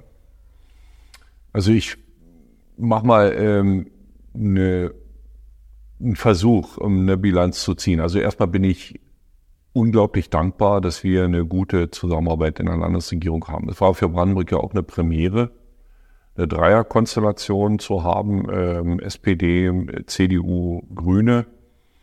Und eine schwierige Koalition. Äh, es wurde ja von Anfang an auch schon gesagt, na ja, da wird's viel Zoff und viel Stress und ob das denn Ganze überhaupt funktioniert, da gab's ja viele Zweifel. Äh, wir haben das ja auch nicht aus freiwilligen Stücken gemacht, sondern weil wir einfach eine Mehrheit brauchen im Landtag, um äh, eine stabile Regierung zu haben. Und ich möchte mich da auch bei Ursula Nonnemacher, ähm, unserer Gesundheitsministerin, aber auch bei Michael Stübken, unserem Innenminister, bedanken, weil wir drei, das ist ja der Kern, äh, der Koalition äh, sehr eng und sehr gut zusammenarbeiten. Und das hat, jede Koalition hat viel, das ist ja auf der kommunalen Ebene nicht anders, viel mit Inhalten zu tun. Aber entscheidend sind auch die Personen, die dahinter stehen. Ob man dann äh, mit Personen dann äh, Regelungen treffen kann, ob sie dann bereit sind, äh, aufeinander zuzugehen, ob man einfach sich auch mag. Das spielt auch in der Politik mit eine Rolle. Es gibt, der eine Mensch mag den anderen mehr, als er vielleicht den an, noch anderen mag. Und deswegen ist auch diese Sympathie und das äh, gemeinsam miteinander arbeiten, miteinander arbeiten wollen, das spielt da schon eine große Rolle. Und das ist nicht von selbst gekommen, sondern die haben uns auch zusammengerauft. Und ähm, ich glaube, das war insgesamt sehr erfolgreich. Ähm, Erstmal, was die Stabilität auch der Regierung betrifft. Äh, zweitens, was die Fragen betraf der letzten Jahre und der Krisen, in denen wir sind. Ähm, wie gesagt, erst Corona, das ging ja relativ schnell. Wir haben Ende 2019 angefangen mit der Regierung, wenn ich richtig erinnere, im November. Äh, dann ähm, war im März, 12. März, werde ich nicht vergessen, das war am Bundeskanzleramt äh, 2020, äh, dann diese der Beginn der Corona-Krise, damals die Vorträge, die wir da von äh, Drosten, dem Virologen, aber auch von äh, Kajo Krömer, dem Charité-Chef gehört haben, äh, Bundesregierung, Angela Merkel, wir als Ministerpräsidenten. Und das war sozusagen der Start, der 12. März. Ich hatte damals die Landräte hier zusammengeholt. Und wir hatten gemeinsam das Ziel, dass wir alles versuchen wollen, um dieses Land auch durch diese Corona-Krise so zu bringen, dass wir wirtschaftlich, aber auch sozial stabil bleiben. Das hieß es, das hieß vor allen Dingen, dass wir bestehende Strukturen versuchen zu schützen und nicht zusehen, wie in den 90er Jahren ja passiert an vielen Stellen, dass uns Betriebe wegbrechen, dass uns soziale Strukturen wegbrechen, dass bestimmte Dinge einfach im Land nicht mehr da sind. Und diese das ist uns, glaube ich, auch gut gelungen, nicht nur in der Corona-Krise, sondern auch danach in der Energiekrise. Das war ja das nächste Ziel. Wir haben ja auch als Land selber Beiträge dazu geleistet, haben selber äh, mit Geld auch in diese Strukturen, in die Stabilität dieser Strukturen investiert. Und da kann man heute sagen, ja, ihr habt ja Schulden aufgenommen, ganz schrecklich, ganz schlimm. Ich bin heute noch fest davon überzeugt, dass es viel einfacher ist und übrigens auch viel billiger, auch für den Steuerzahler, dass wir Strukturen stabilisieren, als wenn wir zusehen, dass Strukturen wegbrechen und wir hinterher versuchen, diese Strukturen neu aufzubauen. Wir haben das ja im Wirtschaftsbereich in Brandenburg nun am eigenen Leibe erfahren in den 90er Jahren. Wenn wir in den 90er Jahren äh, es geschafft hätten, mehr wirtschaftliche Substanz im Land zu bewahren, dann wäre vieles einfacher gewesen. So äh, sind uns Gott sei Dank einige industrielle Kerne erhalten geblieben. Aber drumherum äh, gab es viele, viele Probleme mit vielen, vielen Betrieben, die inklusive der Arbeitsplätze nicht mehr da waren. Und deswegen diese, diese Grundausrichtung ist auch aus Sicht des Steuerzahlers die beste Variante. Da bin ich fest von überzeugt, dass wir Unternehmen die Stabilität geben in der Krise, wenn sie denn durch eine Krise verursacht, in Schwierigkeiten kommen. Und das ist uns im Großen und Ganzen gut gelungen in beiden Krisen, sowohl bei der Corona-Krise als auch durch, die, die durch den russischen Überfall auf die Ukraine ausgelösten Energiekrise. Und ähm, ja, und da kann man erstmal zufrieden sein. Wir konnten äh, und haben es, ähm, glaube ich, auch geschafft, gemeinsam mit der Bundesregierung da wieder, es ist ja immer ein Miteinander, ähm, auch hier die richtige Entscheidung zu treffen für die Stabilisierung der äh, Energiepreise, auch für die Privathaushalte, dass das Ganze auch im Großen und Ganzen nach vielen Schwierigkeiten, viel Unsicherheit dann doch ganz vernünftig funktioniert hat. Wobei ich auch weiß, dass viele Menschen heute noch äh, durch die hohen Energiepreise über alle Maßen belastet sind. Also wir müssen diesen Bereich äh, dringend auch weiter im Blick behalten, weil das zählt einfach mit dazu, dass die Menschen äh, Zutrauen haben, dass wenn es zu Krisen kommt, die ausgelöst sind, manchmal durch äußere, aber auch durch innere Entwicklung, muss der Staat einfach handlungsfähig sein. Der Staat muss dann auch nicht nur handlungsfähig sein, er muss auch handeln. Das ist, was die Menschen erwarten. Einen starken, durchsetzungsfähigen Staat, ein Staat, der dafür sorgt, dass die Regeln eingehalten werden und die Gesetze, aber auch ein Staat, der da ist, wenn Menschen Unterstützung und Hilfe brauchen. Ob es nun Menschen sind, die ein Unternehmen haben oder ob es äh, ganz normale Menschen sind, die in einer Wohnung leben und sagen, ich will auch morgen noch meine Energiepreise bezahlen können. Ich finde auch, also dass gerade die schwierigen Jahre jetzt, also unter den schwierigen Rahmenbedingungen, bin ich, ich bin sehr zufrieden. Also man entschuldigt sich ja fast dafür, dass man äh, doch Einschränkungen irgendwie hinnehmen musste oder auch Teil dazu beigetragen hat.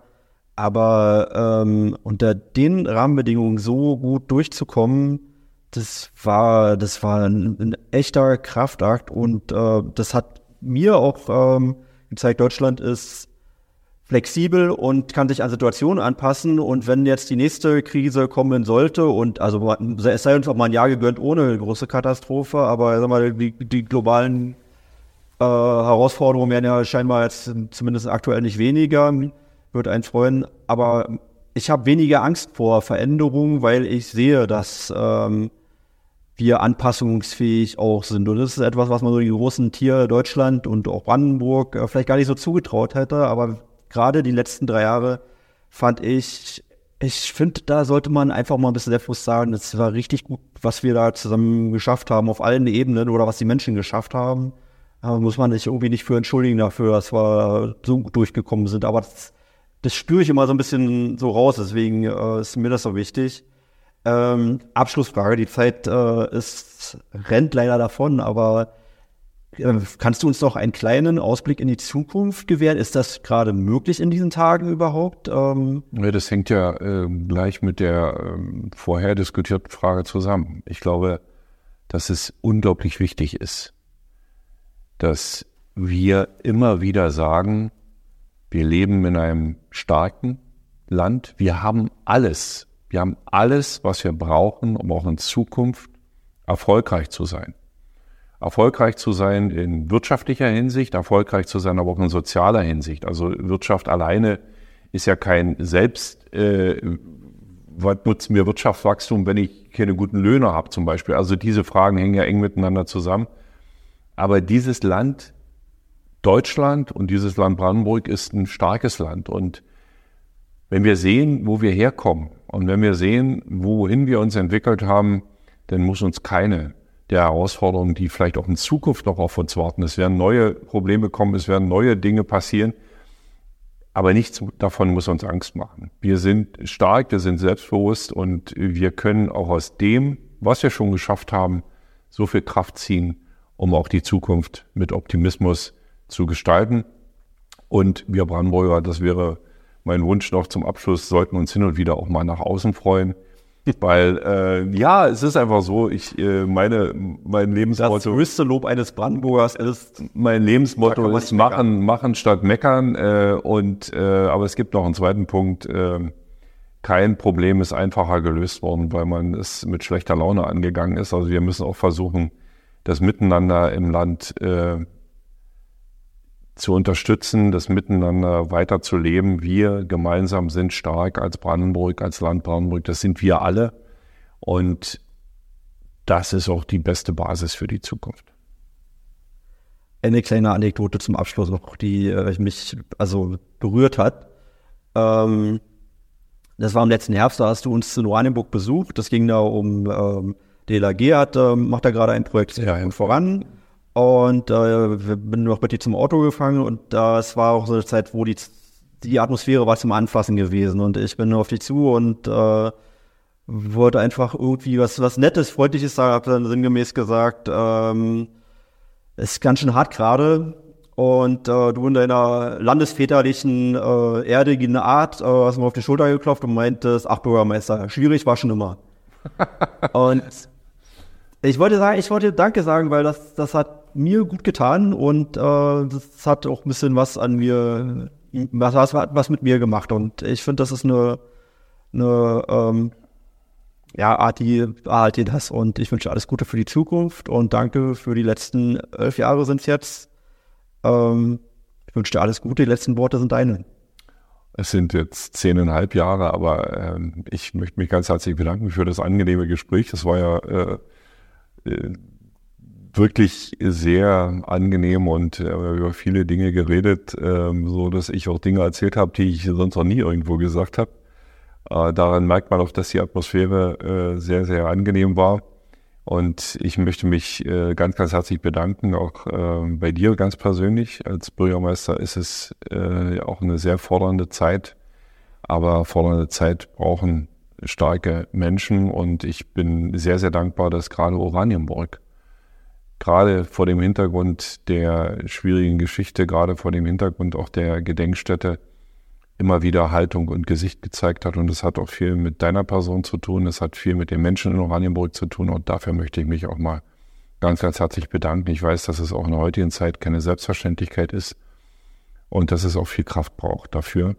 Ich wünsche dir weiterhin die Kraft, aber auch den Optimismus, um deine Aufgaben gut, so gut zu lösen, wie du es in der Vergangenheit gemacht hast. Alles, alles Gute. Dankeschön. Alles Gute und Ihnen auch alles Gute. Bleiben Sie gesund. Danke.